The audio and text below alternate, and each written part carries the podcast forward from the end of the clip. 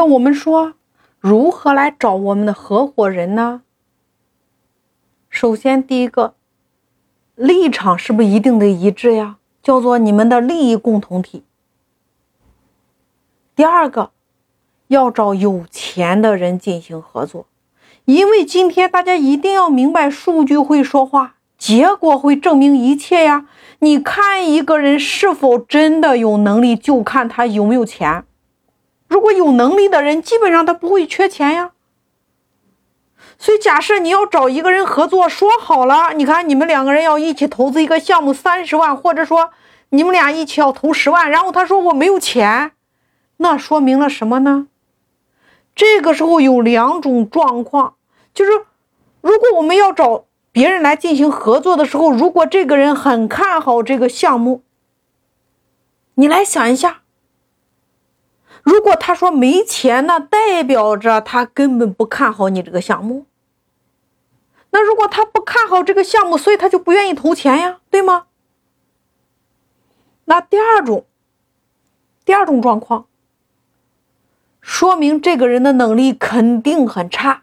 因为一个人，你想一下，他活到三十岁，他要投资一个项目，要投资十万、二十万，他都拿不出来，说明他过去根本就没赚到什么钱。过去没赚到什么钱，是不是变相说明他的能力比较差呀？所以没有积累到钱呀？是不是有这两种可能？那还有一种可能，他过去也赚到不少钱，但是呢，因为各种原因花掉了。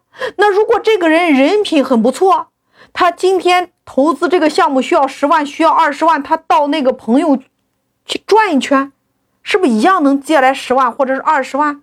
假如他有二十个朋友，每个人借他一万，是不是一样能借来二十万呀？如果他身边没有一个朋友，也没有一个亲戚愿意借钱给他，那就说明这个人的人品是不是非常一般了？所以你看，你去找一个做事能力很差、做人人品又不靠谱的人去合作，是不是一开始就注定了失败了呀？所以你一定要明白，我们今天找人合作，我们不单单要的是钱，我们更重要的是要的他的心，要他的能力。所以合伙第一张门票，大家一定要都出钱，否则那不叫合伙呀，叫做风险共担，利益均沾。因为他今天只要愿意拿钱出来，就代表着他今天有决心把这件事情做好。他拿钱出来，说明他看好这件事呀。他拿钱出来，说明他有一点能力呀。那我们与这样的人合作，是不是成功的概率就会高很多？那如果我们是吸收我们内部的员工，首先我们要找立场一致的；第二个，我们要找业绩排名前一二的，或者说排名第一的，他同时能够独当一面的。就是你交给他任何事情，他都能做到滴水不漏。所以你交给他任何事情，你根本不用操心，这就叫独当一面呀。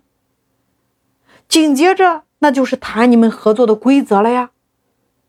所以，大家在跟别人做合作的时候，一定要做到心中有数。找外部人一定是一起投资，找你的内部人一定是找你的业绩前三的，能够独当一面的，而且是立场。和你一致的。